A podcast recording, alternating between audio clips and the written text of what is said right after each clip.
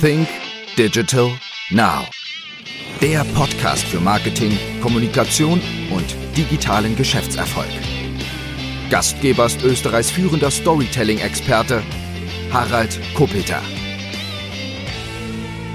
Hallo und herzlich willkommen zu einer neuen Ausgabe von Think Digital Now. Mein heutiger Gast ist Paul Johannes Baumgartner und für alle, die ihn nicht kennen, darf ich ihn mal kurz näher vorstellen. Paul Johannes Baumgarten ist leidenschaftlicher Vortragsredner, Buchautor, Wissenschaftler, Seminartrainer, Journalist und Primetime-Radiomoderator. Das ist, glaube ich, fast so, wie man sagen will, sein gelernter Beruf.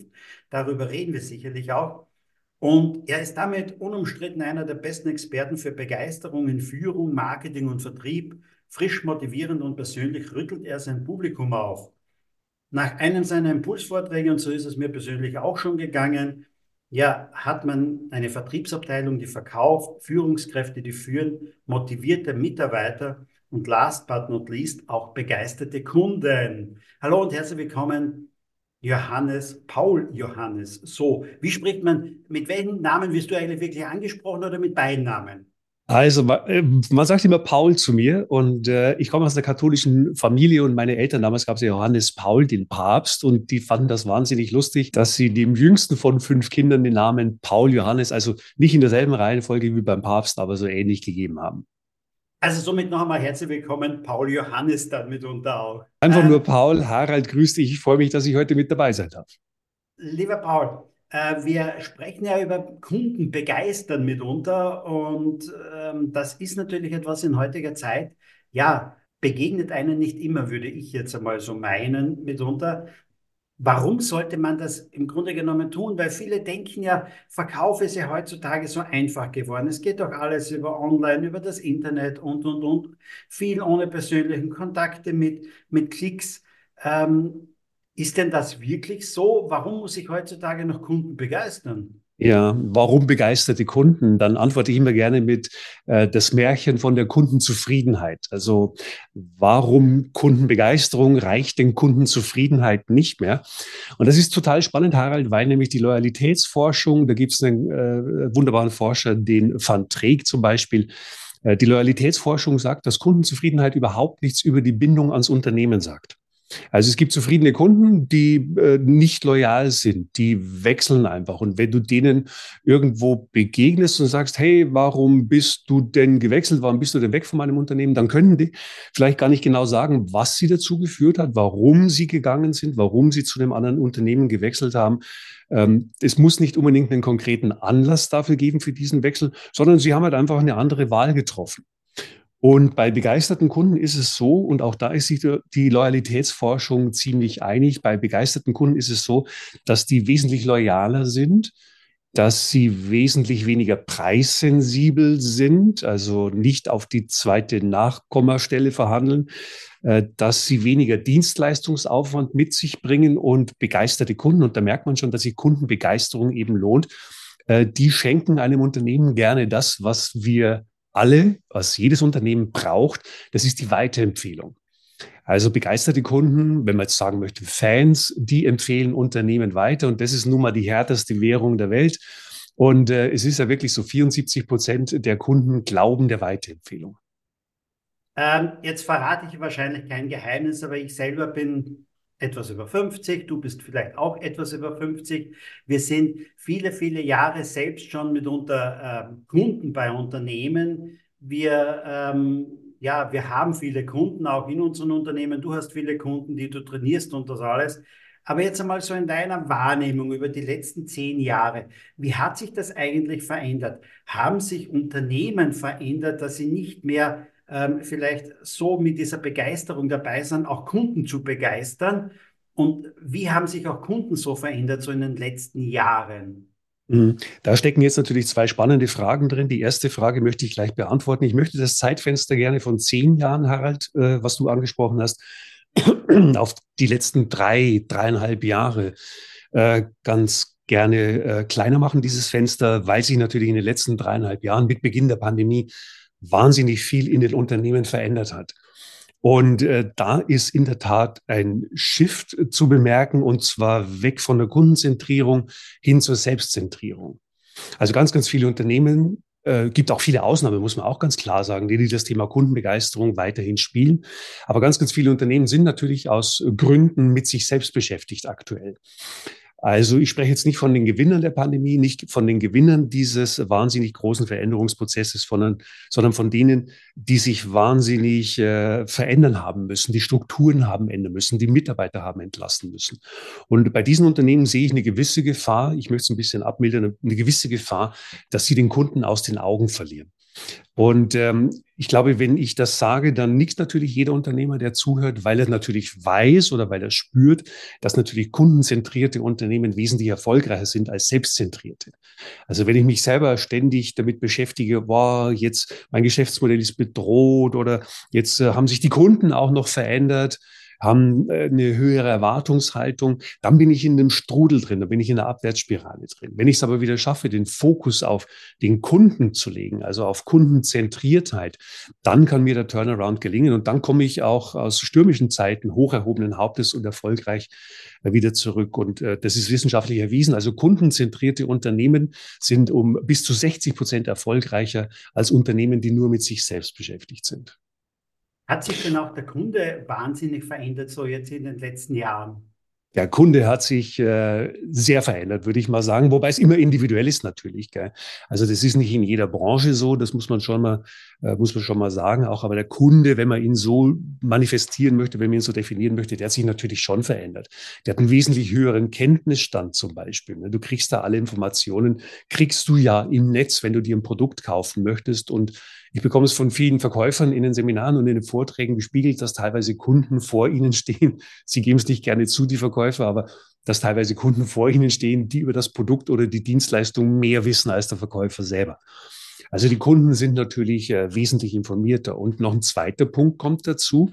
Und das ist aber nun mal, und das war bei Kundenzufriedenheit auch schon so, dass die Erwartungshaltung der Kunden natürlich gestiegen ist. Also gerade was die Response-Zeit betrifft auch. Wenn heute ein Kunde eine Anfrage rausschickt an ein Unternehmen, äh, dann erwartet er Minimum, dass er innerhalb von 24 Stunden eine Antwort hat. Und je schneller ein Unternehmen, wenn ein Kunde dann mehrere Anfragen an mehrere Unternehmen rausschickt, das Unternehmen, das am schnellsten geantwortet hat, bei dem ist natürlich die Chance am höchsten, wenn noch ein paar andere Parameter stimmen, wie die Qualität, ausreichende Menge, marktfähiger Preis. Aber dann steigt natürlich die, die, die Wahrscheinlichkeit exorbitant, dass derjenige, der am schnellsten reagiert hat, dass der am ehesten den Zuschlag bekommt. Also da hat sich eine ganze Menge getan. Und das ist auch noch nicht das Ende. Da wird sich noch ganz viel in den nächsten Jahren tun. Äh, ich sage immer, Angebote, Dienstleistungen, die sind ja mitunter sehr, sehr vergleichbar geworden. Die kann ich ja mitunter äh, mit einem Klick ja vergleichen. Und am meisten kann man sich am Markt davon abheben, wie ich mitunter kommuniziere, wie ich auftrete gegenüber den Kunden. Ist das auch deine Meinung, dass ich da den größten Hebel mitunter habe als Unternehmen? Ja, also auf alle Fälle, wenn du nicht ein voll digitalisiertes Produkt hast, wenn deine Prozesse nicht zu 100 Prozent digitalisiert sind, die ganze Customer Journey von Kunde stellt eine Anfrage bis er bekommt das Angebot und das Produkt zugeschickt, also wenn der, wenn, wenn du nicht einen komplett digitalisierten Verkaufsprozess hast und, und es passiert immer noch, dass Mensch auf Mensch trifft, also äh, ein Interessent, ein potenzieller Kunde auf einen Verkäufer, auf eine Mitarbeiter im Unternehmen, dann gilt nach wie vor die eiserne äh, Regel, wenn Mensch auf Mensch trifft, der größte Begeisterungsfaktor ist und bleibt der Mensch. Gerade wenn es darum geht, äh, Emotionen zu transportieren, wenn es darum geht, Beziehungsmanagement zu gestalten. Da gibt es keinen besseren, aktuell noch, Klammer zu, als den Menschen. Wie das in zehn Jahren ausschaut, wenn wir dann nochmal äh, einen Podcast machen, das weiß ich natürlich nicht. Aber wie gesagt, aktuell die besten Emotionen äh, äh, kommen dann zustande, wenn Mensch auf Mensch trifft. Und insofern ist der größte Begeisterungsfaktor der Mensch. Und das ist auch so ein bisschen aus, den, aus dem Blickwinkel vielleicht geraten bei dem einen oder anderen, weil er sich vor lauter KI, vor lauter Chat-GPT, vor lauter Mid-Journey, was wir alles an wunderbare Möglichkeiten haben, muss man auch sagen. Das sind ja wunderbare Werkzeuge, die uns da äh, geschenkt wurden. Aber da ist ein bisschen aus den Augen verloren, so nach dem Motto, oh, ich bin ein Mensch, ich kann überhaupt nichts bewegen. Ganz im Gegenteil, du bist ein Mensch, nutze deinen USP. Das, was du kannst, kann die KI noch lange nicht.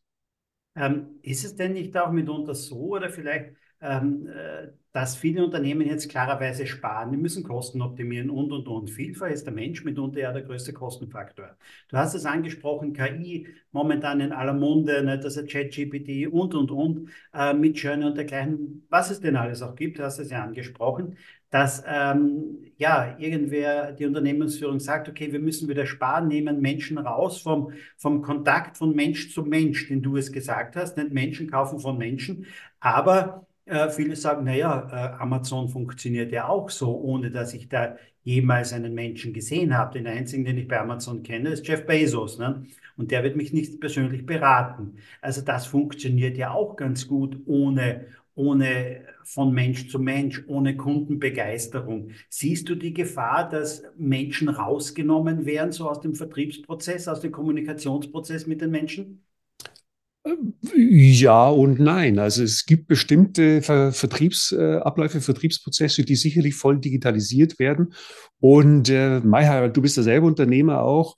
Das ist jetzt nicht der humanistische Ansatz natürlich, aber wenn ich die Wahl habe, einen äh, Verkaufsprozess voll digital zu gestalten und wenn ich ohne Fixkosten, ohne Personalkosten und äh, wenn ich die Wahl habe, denselben Prozess umständlicher, der vielleicht auch dann länger dauert, wo die Response-Zeit viel, viel länger dauert, mit einem Menschen zu gestalten, das ist jetzt nicht wahnsinnig populär, wenn ich das sage, aber das ist irgendwann mal eine betriebswirtschaftliche Überlegung. Was kommt mich günstiger? Wo ist der Return on Investment größer? Und das heißt also, wenn Unternehmen die Möglichkeit haben, voll digitalisierte Vertriebsprozesse zu machen, dann werden sie das natürlich tun. Das werden wir auch nicht aufhalten können. Aber was ich jetzt nicht machen würde, zum Beispiel komplett auf Menschen im Unternehmen zu verzichten, weil hin und wieder gibt es ja dann doch das ein oder andere Problem, wo du dann vielleicht doch einen Menschen brauchst.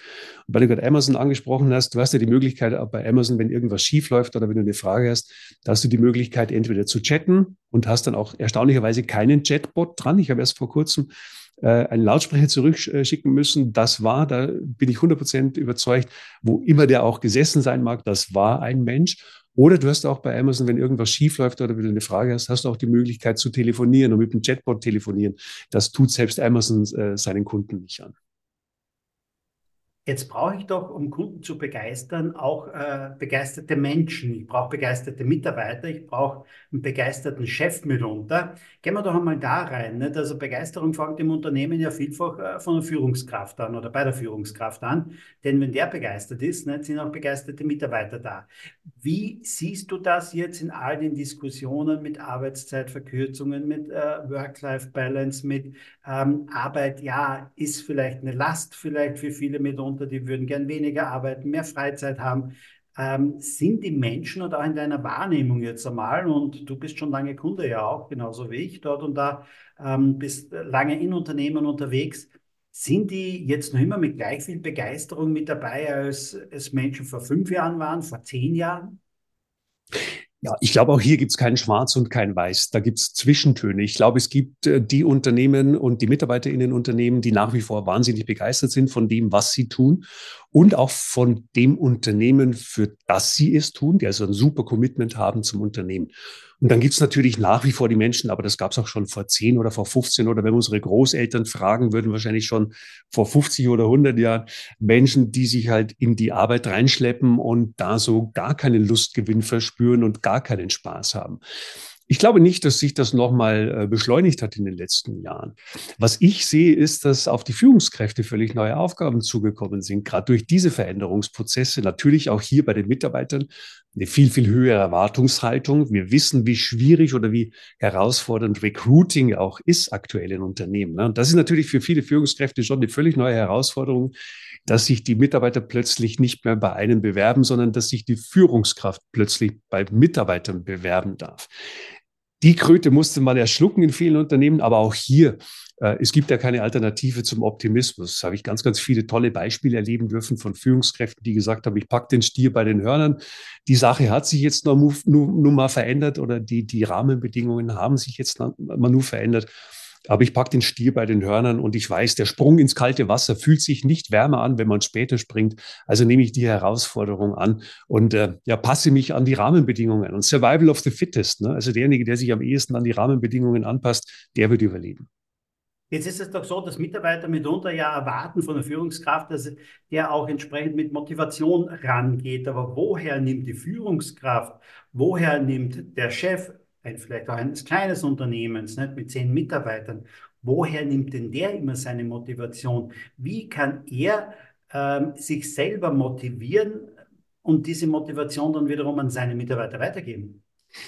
Eine mögliche Idee ist, äh, ein, wer da Interesse hat, das auszuprobieren, weil selber für die Führungskraft viel auf dem Teller ist, mit einem humanistischen Leadership an die ganze Sache ranzugehen. Da ist zum Beispiel Positive Leadership eine wunderbare Geschichte.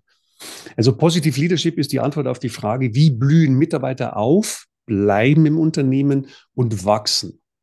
Und äh, dazu kann natürlich die Führungskraft äh, eine ganze Menge zu beitragen mit fünf Tools. Das ist nicht wahnsinnig viel. Mit fünf Tools kann der Führungskraft das gelingen. Und wir wissen, jede Emotion, die wir aussenden, und das geht einer Führungskraft natürlich ähnlich, jede Führungskraft, äh, die eine Emotion aussendet im Unternehmen, da kommt natürlich wieder eine Emotion zurück. Und bei Positive Leadership äh, da kommen eben dementsprechend auch positive, nicht nur, um Gottes Willen, aber auch positive ähm, Emotionen zurück. Und ich vergleiche das immer wieder gerne, äh, wie kann eine Führungskraft aufblühen? Ne? Nur wenn eine Führungskraft aufblüht, Freude bei der Arbeit hat, Spaß in ihrer Führungsrolle hat, nur dann kann der Mitarbeiter natürlich aufblühen. Und ich äh, vergleiche das immer gerne mit dem heliotropischen Effekt. Äh, für die Führungskräfte. Also der heliotropische Effekt des Helios, altgriechisch die Sonne, Tropi die Wendung und jeder von uns kennt diesen heliotropischen Effekt. Heliotropischer Effekt bedeutet, du stellst bei dir zu Hause eine Pflanze ins Fenster und nach kurzer Zeit beginnt die Pflanze, macht die was sehr, sehr Spannendes. Sie richtet sich Richtung Licht. Also jedes Lebewesen, jeder Organismus hat die Tendenz hin zum Licht und weg von der Dunkelheit. Den gemeinen Feldhamster und äh, andere nachtaktive Tiere und Batman mal ausgeschlossen. Aber ansonsten, jedes Lebewesen, jeder Organismus hat die Tendenz hin zum Licht und weg von der Dunkelheit. Beim heliotropischen Effekt, das ist sehr, sehr spannend zu beobachten, weil in der Evolution jede Spezies äh, haben sich schon immer, alle Spezies haben sich schon immer von dem angezogen gefühlt, was Leben spendet und haben auf Tod und Teufel natürlich versucht zu vermeiden, was Leben tötet. Klar, jedes, äh, jede Spezies wollte ja überleben. Und wenn dem jetzt so ist, dass jedes Lebewesen, jeder Organismus in der Gegenwart des Positiven aufblüht und in der Gegenwart des Negativen verblüht, dann darf das natürlich Auswirkungen darauf haben, wie wir unsere Beziehungen untereinander gestalten. Ich fange mal an mit, wie wir unseren, unsere Kinder erziehen zum Beispiel oder wie wir unsere Kinder aufwachsen lassen oder wie wir sie unterrichten. Dann darf das natürlich auch, wenn es wahr ist, dass jedes Lebewesen, jeder Organismus äh, in der Gegenwart des Positiven aufblüht und in der Gegenwart des Negativen verblüht, auch Auswirkungen darauf haben, wie wir mit unseren Kunden kommunizieren. Und wenn dem so ist, das, und der heliotropische Effekt ist ja wissenschaftlich erwiesen, dann darf das natürlich auch Auswirkungen darauf haben, wie wir das Verhältnis zu unseren Mitarbeiterinnen und unseren Mitarbeitern als Führungskraft gestalten. Und ich sage es auch gern immer wieder bei den Führungskräften, damit ihr im richtigen Bild seid. Liebe Führungskräfte, ihr seid die Sonne. Ihr seid die Sonne. Kurz in eigener Sache.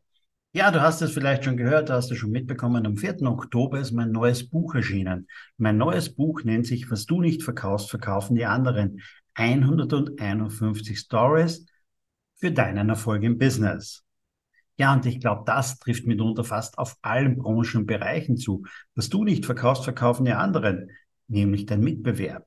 Aber worum geht's? Ja, wir leben in volatilen Zeiten mit den verschiedensten Krisen und Herausforderungen mit einer hohen Inflation und einer Kaufzurückhaltung bei den Konsumenten und einer Investitionsbremse in vielen Unternehmen und Bereichen.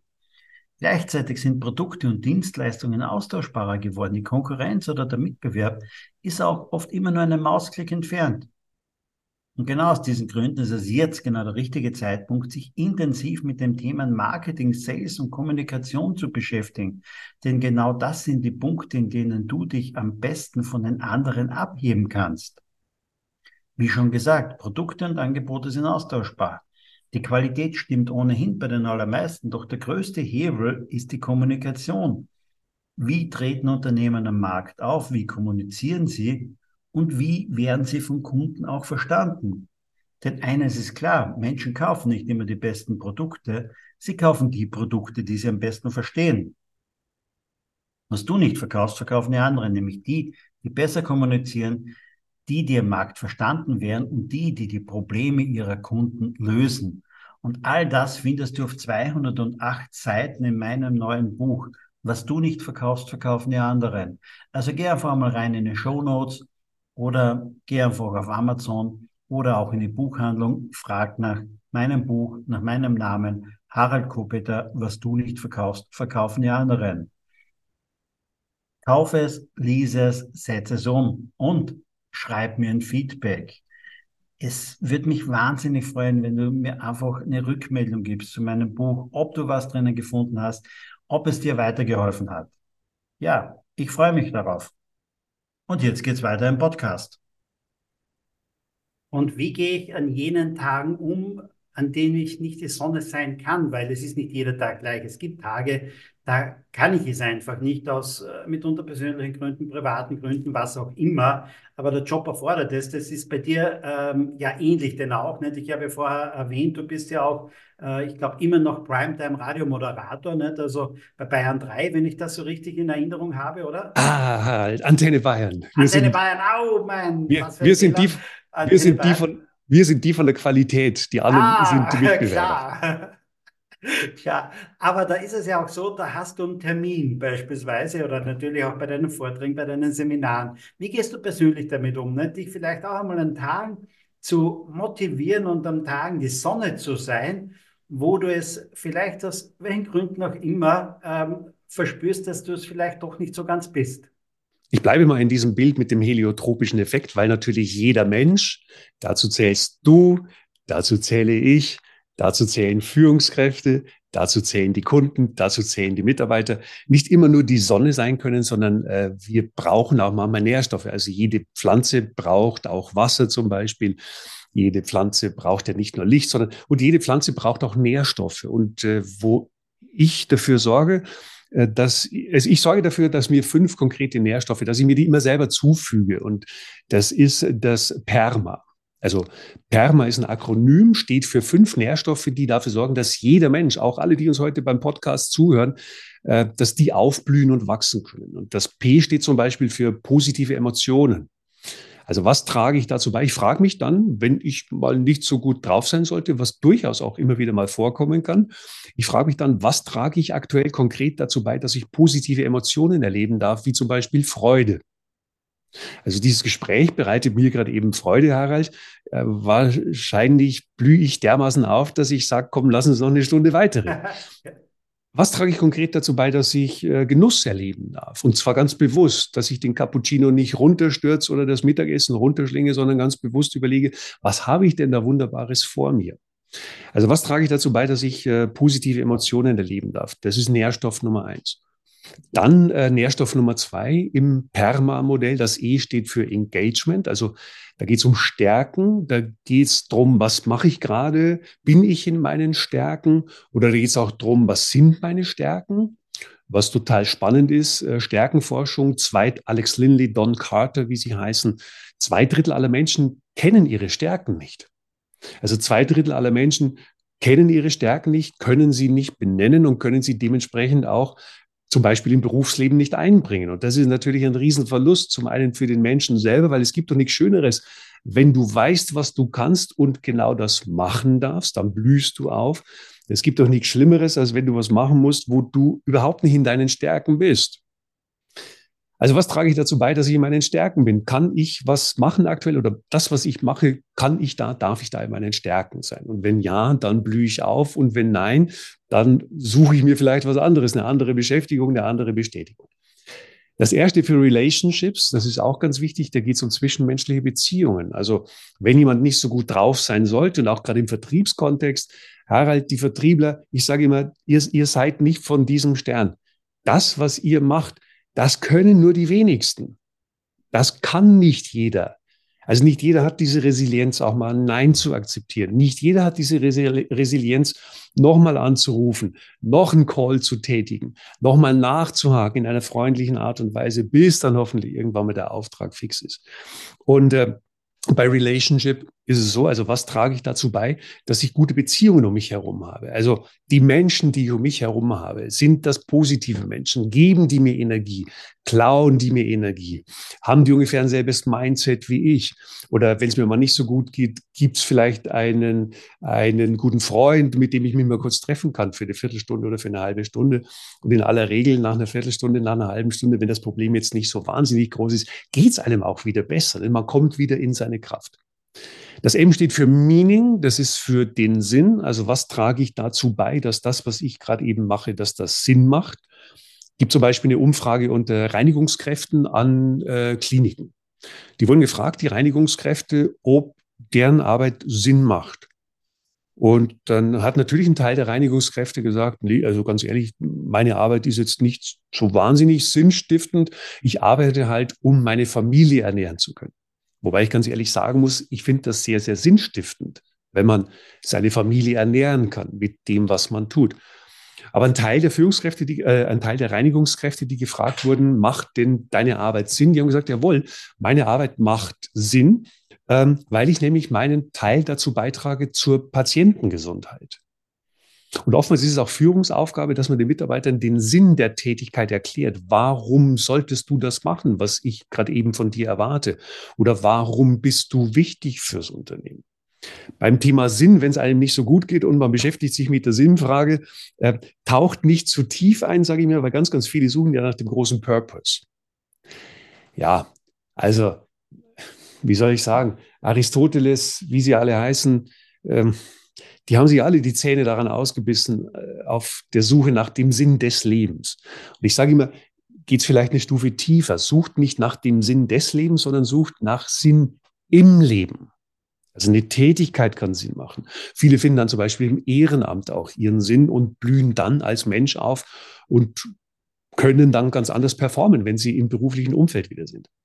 Und das A das ist im Perma-Modell erstaunlicherweise etwas, das kann ich überhaupt nicht verstehen, was nicht so wahnsinnig hoch im Kurs steht bei denen, die mit dem Perma-Modell arbeiten oder die sich mit dem Thema beschäftigt haben. Ich finde das wahnsinnig wichtig. Das A steht für Accomplishment, nämlich Zielerreichung und Erfolgserleben. Also Zielerreichung, ich finde es wahnsinnig bereichernd, wenn man Ziele hat. Muss ich ganz ehrlich sagen. Mhm. Also wenn ich kein Ziel habe, wenn ich am Morgen im Bett liege, der Wecker klingelt und ich habe so gar kein Ziel, ja, warum soll ich denn aufstehen? Warum soll ich mich denn bewegen? Warum soll ich denn an die frische Luft gehen? Warum soll ich denn überhaupt Nahrungsmittel zu mir nehmen? Dann vegetiere ich doch nur vor mich hin.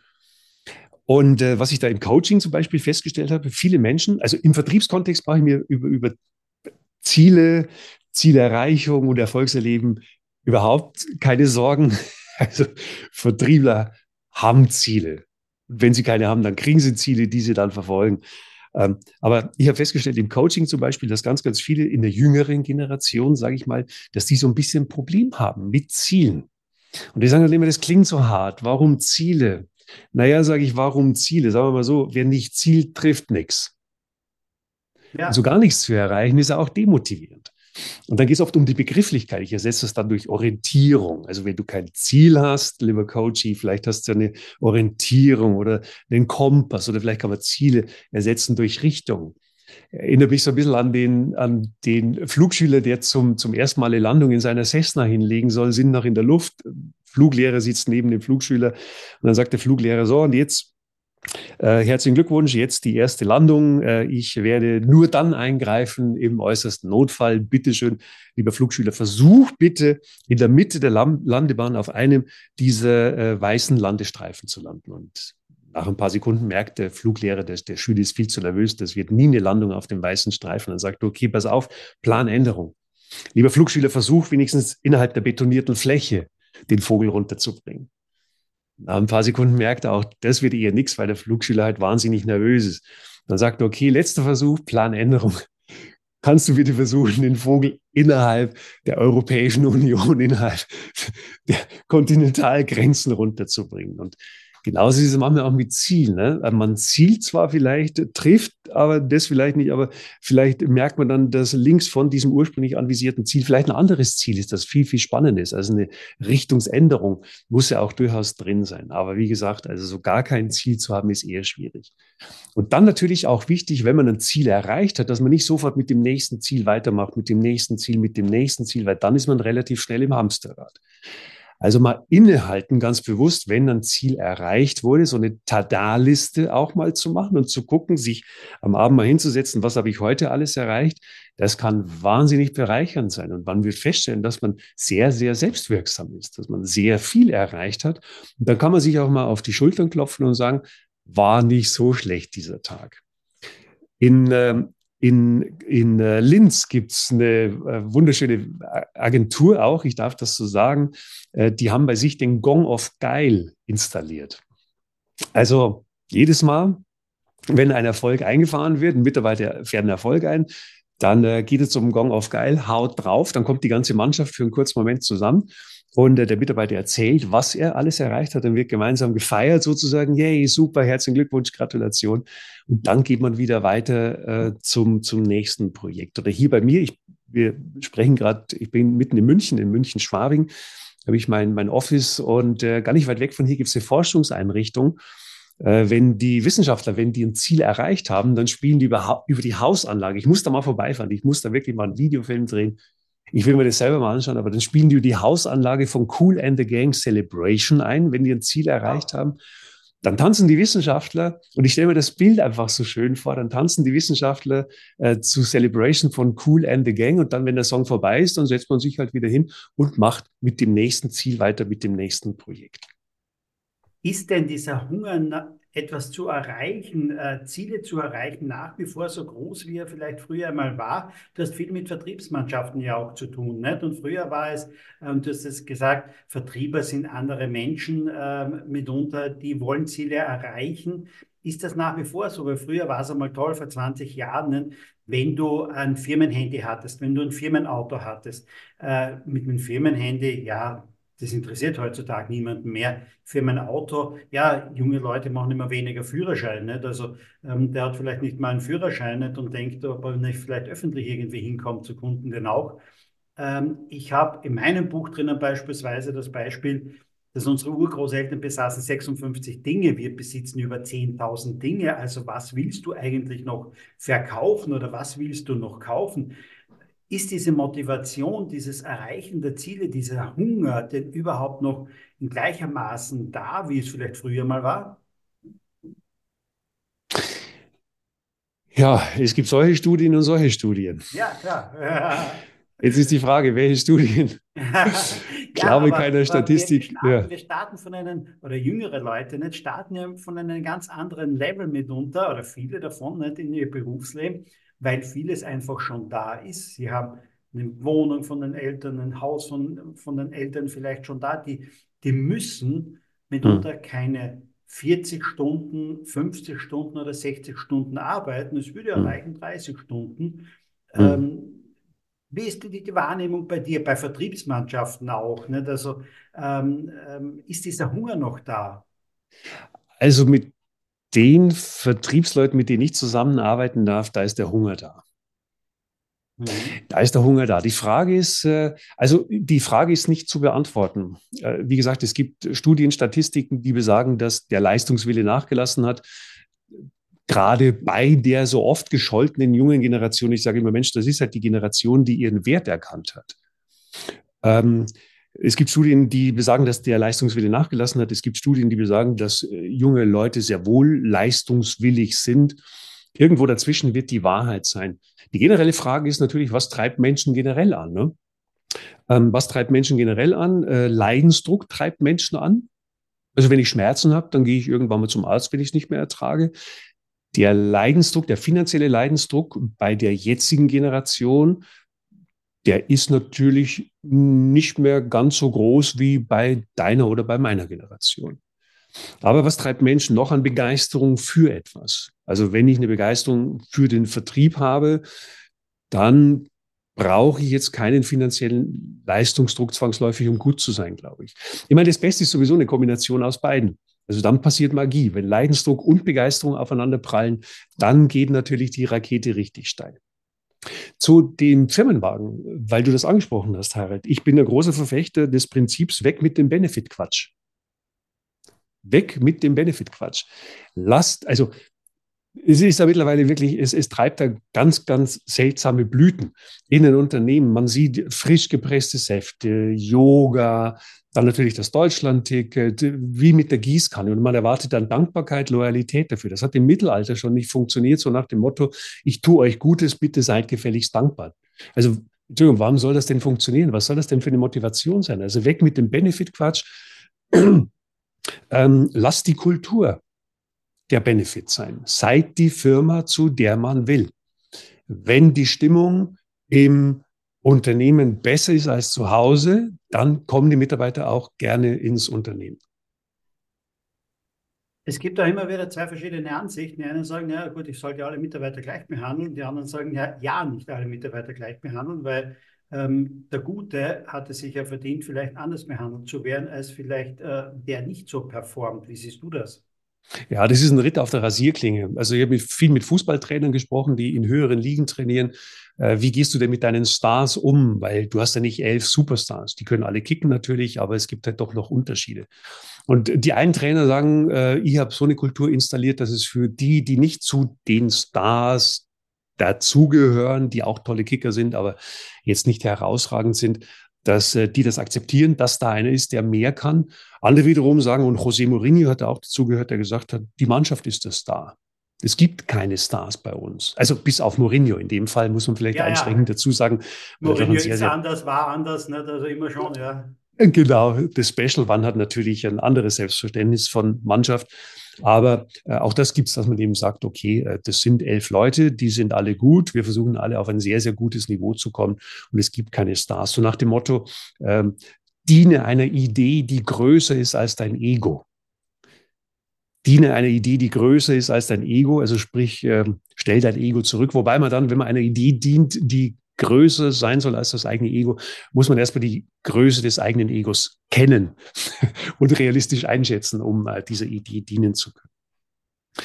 Was ich nicht machen würde, wäre Mitarbeiter des Monats. Da gibt es valide Studien. Äh, das ist keine gute Idee. Dr. Markus Ebner von der Uni in Wien hat da sehr viel dazu geforscht. Auch Mitarbeiter des Monats ist eine kritische Geschichte, weil das unter Umständen zu Minderleistung sorgen kann, weil die anderen Mitarbeiter, die im Team sind, die sagen, hey, ich habe mich genauso eingebracht, ich habe mich genauso engagiert und habe ihn eigentlich zum Mitarbeiter des Monats gemacht durch meine Zuarbeit. Warum wird er da in der Öffentlichkeit gelobt und ich nicht? Also wenn man Mitarbeiter loben möchte, per Bild zum Beispiel auch, dann nicht Mitarbeiter des Monats, sondern dann halt wirklich eine Wall of Fame, wo alle Mitarbeiter drauf sind.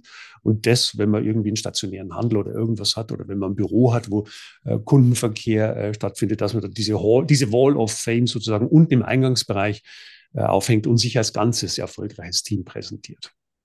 Äh, gehen wir noch einmal kurz rein oder zurück eigentlich, nicht nur kurz rein, in die Gegenwart denn mitunter nicht. Also viele sagen ja, wir sind in einer Stagnation, Rezession äh, und dergleichen. Es wird in diesem Jahr kein Wachstum geben. Ähm, viele nehmen das natürlich auch her, um zu sagen, ja gut, wenn es eh kein Wachstum gibt, wenn es Rezession gibt, okay, dann ist klar, dass meine Umsätze nicht wachsen, das ist klar, dass ich zehn Prozent weniger mache und ähm, sind da eigentlich ja schon fast depressiv mitunter unterwegs. Was glaubst du, werden so in den nächsten Monaten die wichtigen Faktoren sein, um gut am Markt bestehen zu bleiben? Der wichtigste Faktor wird sein, sich um die Mitarbeiter zu kümmern.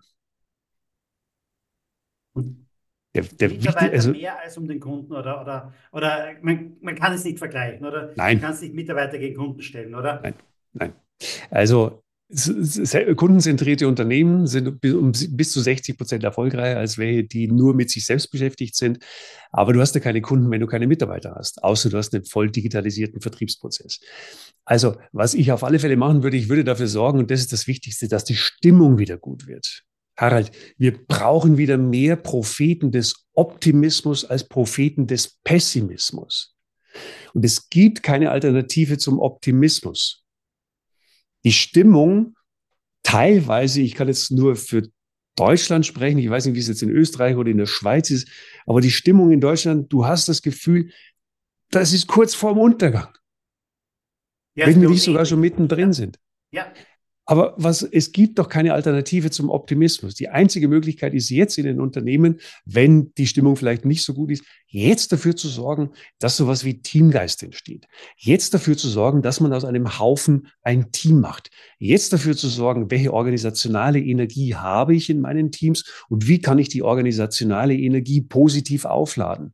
Also jetzt ist der richtige Zeitpunkt. Menschen im positiven Kampfmodus, deren Lieblingswort ist jetzt. Jetzt den Stier bei den Hörnern packen. Jetzt dafür sorgen, dass wir bitte Optimismus in unsere Unternehmungen reinpumpen.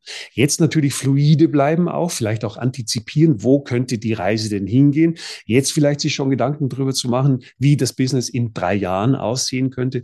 Jetzt in die Mannschaft investieren, jetzt in das Unternehmen äh, investieren und nie den Kunden aus den Augen verlieren. Löse die Probleme deines Kunden und deine Probleme sind gelöst.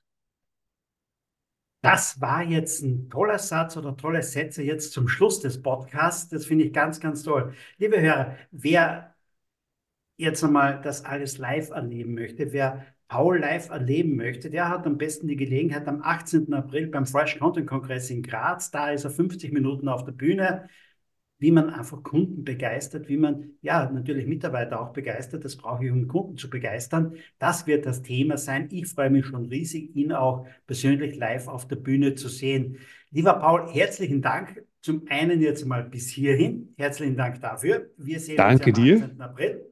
War mir eine große ähm, Freude. Aber so wie immer zum Schluss des Podcasts, der Podcast nennt sich ja Think Digital Now. Nicht? Also ähm, gehen wir kurz in eine digitale Welt rein, gehen vielleicht in deine digitale Welt rein. Was sind denn deine drei Lieblings-Apps auf deinem Handy? Meine drei Lieblings-Apps auf meinem Handy. Und da die Lieblings-Apps müssen nicht die meistgenutzten Apps sein. Da gucke ich direkt rein. Also, ich kann mit Platz Nummer eins beginnen. Ja. Ich kann mit Platz Nummer eins beginnen, nachdem ich mich ja viel mit dem Thema Stimme auseinandersetze. Im Vertriebe auch wahnsinnig wichtig. Stimme erzeugt Stimmung. Wie klingt Souveränität? Wie klingt Begeisterung? Wie klingt Kompetenz? Stimme hat immer mit Atmung zu tun. Meine Lieblings-App ist Breathball. Darf ich so sagen? Also Atemball, Breathball. Damit kann man die Atmung trainieren und damit indirekt die Stimme trainieren. Meine zweite Lieblings-App ist meine Aktien-App. da schaue ich das, natürlich das auch. Das heißt, du bist positiv unterwegs, weil sonst wäre sie nicht deine Lieblings-App, oder? Ja, stimmt allerdings, genau. Sonst äh, wäre sie eher auf der schwarzen Liste. Nee, ich habe in, in äh, ETFs investiert. Das macht mir viel Freude. Weniger in Einzelwerte, da bin ich nicht so der Typ dafür. Äh, die ETFs machen mir Freude. Und meine dritte Lieblings-App, ja, das ist, äh, das ist Safari. Da kann ich dann nämlich äh, schauen, wann ich beim Fresh Content, äh, beim, beim Fresh äh, Content äh, bei dir in Graz auf der Bühne stehen darf. Und ich sehe gerade, ich bin um 14 Uhr auf der Bühne mit vom Kunden zum Fan. Genau, richtig. Ähm, jetzt haben wir ja viel über Kunden gesprochen. Wo bist du Kunde? Trifft man dich eher im Shopping Center oder eher beim Online-Shoppen? Äh, beides. Und wer das Gegenteil behauptet, sagt nicht die Wahrheit. Ich gehe leidenschaftlich gern in die Münchner Innenstadt, lass mich treiben, flaniere, lass mich äh, von den Schaufenstern inspirieren, gehe rein, kaufe auch dort. Und äh, wenn es schnell gehen muss oder wenn es irgendwas äh, gibt, was ich online besser recherchieren kann und wo ich äh, nur einen Klick entfernt äh, bin, um mir das Ding zu kaufen, dann mache ich das auch online. Jetzt hast du selber auch schon Bücher geschrieben. Ich glaube, demnächst erscheint wieder eines, oder? Ist das nicht so? Das Im Herbst. Ich freue mich total. Ja. Ja. Darf ich Werbung machen? Ja, klar. Harald, das Buch wird lauten, Oma wäre ein verdammt guter CEO. Zehn handfeste Regeln für Führungskräfte. Weil nämlich das Wissen, das unsere Großeltern hatten, die waren nicht dumm, unsere Großeltern. Was du nicht willst, dass man dir tut, das füge auch keinem anderen zu. Und äh, ich beleuchte das aus Sicht des Positive Leadership und ich schreibe das Buch zusammen mit einem ehemaligen äh, Einkaufsvorstand äh, von dem DAX-Konzern, der wiederum Einblicke äh, in diese unterschiedlichen zehn Themen gibt, aus Sicht eines DAX-Vorstandes, was eine völlig andere Welt nochmal ist, was ein super, super, in Summe super, super spannendes Buch ergibt. Der Titel ist schon mal gut. Jetzt kommen wir auf die Frage zurück. Ähm, du hast Bücher geschrieben. Ähm, du liest klarerweise auch Bücher, aber wie konsumierst du Bücher? Ist es das klassische Buch, ist es Kindle oder ist es das Hörbuch? Das bin so ich, Harald, weil ich mir ein Buch kaufe, das lese ich dann zu den ersten 20, 30, 40 Seiten und dann bin ich viel unterwegs, habe das Buch natürlich nicht mit dabei, weil es viel zu schwer ist. Dann kaufe ich mir dasselbe Buch nochmal als Hörbuch.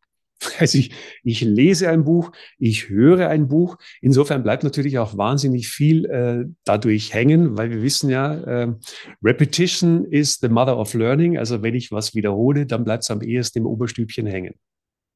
Lieber Paul, ich freue mich riesig auf den 18. April. Wir sehen uns beim Fresh Content Kongress. Ihr, liebe Zuhörer, natürlich herzlich eingeladen dazu. Geht einfach auf die Seite fresh-content-kongress.com. Dort habt ihr alle Infos. Es gibt in Summe 10 Speaker. Es wird ein toller Tag werden ähm, in Graz am 18. April. Herzlichen Dank, lieber Paul. Danke.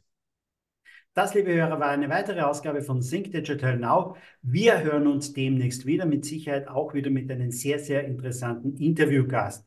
Bitte vergesst nicht, geht einfach mal rein, gebt mir eine 5-Sterne-Bewertung, ja gerne eine 5-Sterne-Bewertung und schreibt vielleicht auch den einen oder anderen Satz dazu. Herzlichen Dank und ciao, ciao.